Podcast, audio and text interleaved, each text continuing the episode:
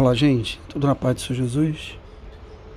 Olha só, quando você estuda um pouco as ciências que estudam o comportamento humano, seja psicologia, seja sociologia, quando você busca um livro de introdução a esse pensamento, até mesmo aqueles livros de noções básicas, mesmo nesses manuais, você tem alguma explicação bem clara a respeito da, do nosso comportamento como indivíduo e em sociedade. Né? O ser humano ele tem essa tendência, explicada por essas ciências, de se fixar no lugar, de criar raízes, de criar vínculos.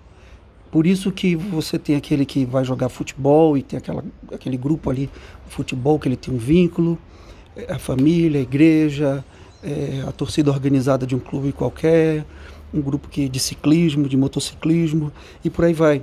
É uma espécie de tribo, como se tinha no passado, né? Que se vivia em tribos.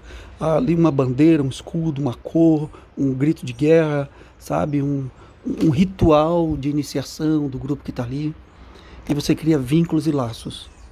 O principal laço que o ser humano cria é com a família e com o seu local de origem.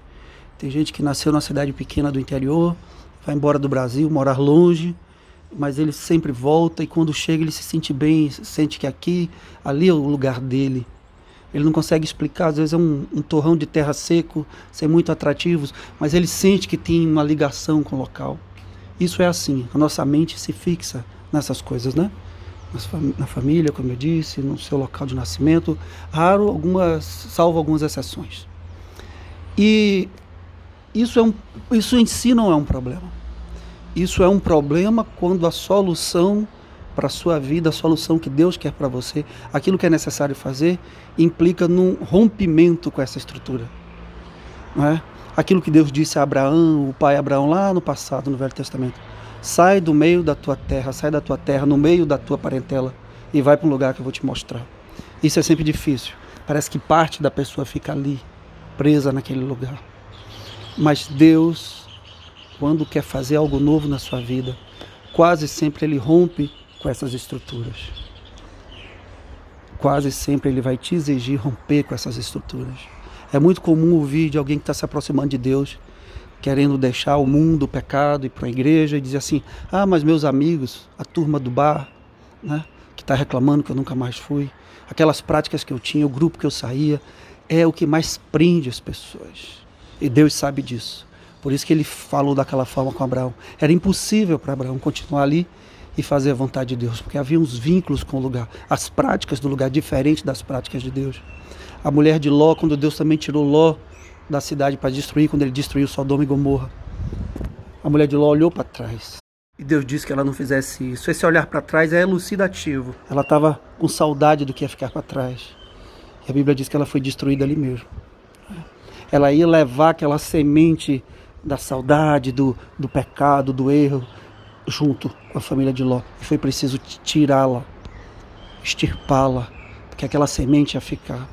Quando Deus tirou o povo do Egito com Moisés, parte do povo, depois de um tempo de caminhada, quando a dificuldade surgiu, queria voltar para o Egito. Perceba, queriam ser escravos no Egito é, mas não era só isso, eles estavam acostumados com aquela vida, tinham vínculos ali, amigos, pessoas, locais, paisagens, eles nasceram naquela condição. E o coração estava ali. E Deus não aceitou a conduta daquele povo. Uma caminhada que ia durar, segundo alguns, três meses, durou 40 anos. Porque Deus rejeitou aquela geração. Eles vão perecer no deserto, porque Deus não queria que aquele povo entrasse na terra prometida com saudade da escravidão do Egito. Deus faz sempre algo novo sabe? E Ele não pode nos permitir esse olhar para o passado, para o que ficou para trás, para essas novas, é, que ofuscam, melhor dizendo, perdão, essas novas situações ou relações que Deus quer criar na sua vida. Um episódio também muito duro, registrado no livro de Esdras, você pode ver lá depois no capítulo 8, 9 de Esdras, onde o povo que ia voltar do cativeiro da Babilônia para Jerusalém, para reconstruir Jerusalém, Aqueles homens, aqueles judeus, haviam casado com mulheres daquela região, mulheres etéias. E elas adoravam e serviam a deuses estranhos.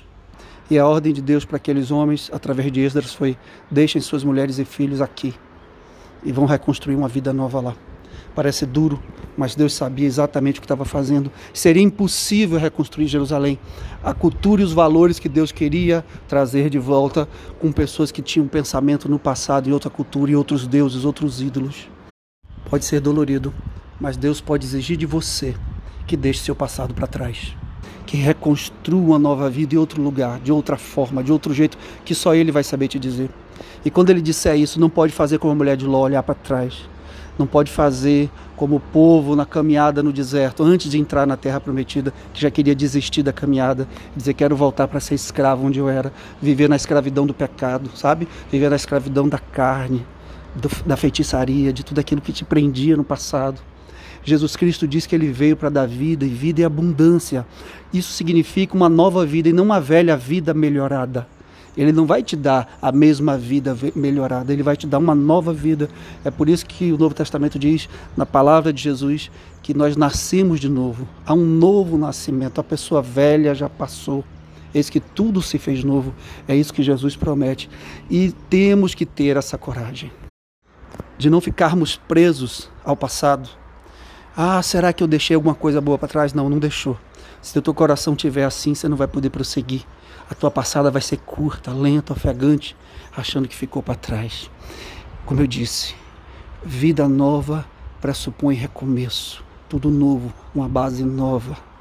Deus faz tudo novo na tua vida. Eu não sei para quem Deus está falando especificamente essa palavra hoje. Desde ontem o Espírito Santo já me incomodava sobre isso. Mas fala um pouquinho com cada um de nós com todo mundo que precisa de coragem para prosseguir na caminhada, para colocar seu coração na meta, no foco e não no que ficou para trás, no deserto, na solidão, na escravidão, sabe? Naquilo que te acorrentava, que te sugava a felicidade. Não, Deus quer que você esqueça o que ficou para trás, porque Ele tem sempre algo melhor na frente, naquilo que Ele está te mostrando no fim da caminhada. Ele tem a recompensa, o nosso tesouro, e tudo que Ele faz é melhor do que o que você deixou para trás. Creia. Nada se compara com a felicidade verdadeira que Deus tem para te dar em contraste com o que passou. Não é à toa que ele promete uma vida eterna e não dá para desistir, por exemplo, dessa vida eterna pensando no que a gente pode perder aqui, no que ficou para trás. Temos que ter os olhos fitos no Senhor, na salvação, naquilo que vem de Deus, porque o que ele tem para nós é sempre muito maior do que nós podemos pensar ou pedir. Pois tudo que o olho não viu, que o ouvido não ouviu, que o coração nem desejou, é aquilo que Deus preparou para aqueles que o amam enterre o passado. Esqueça, entregue na mão de Deus. Ele cuida de tudo que ficou, de pessoas, de coisas e situações, porque Ele é fiel.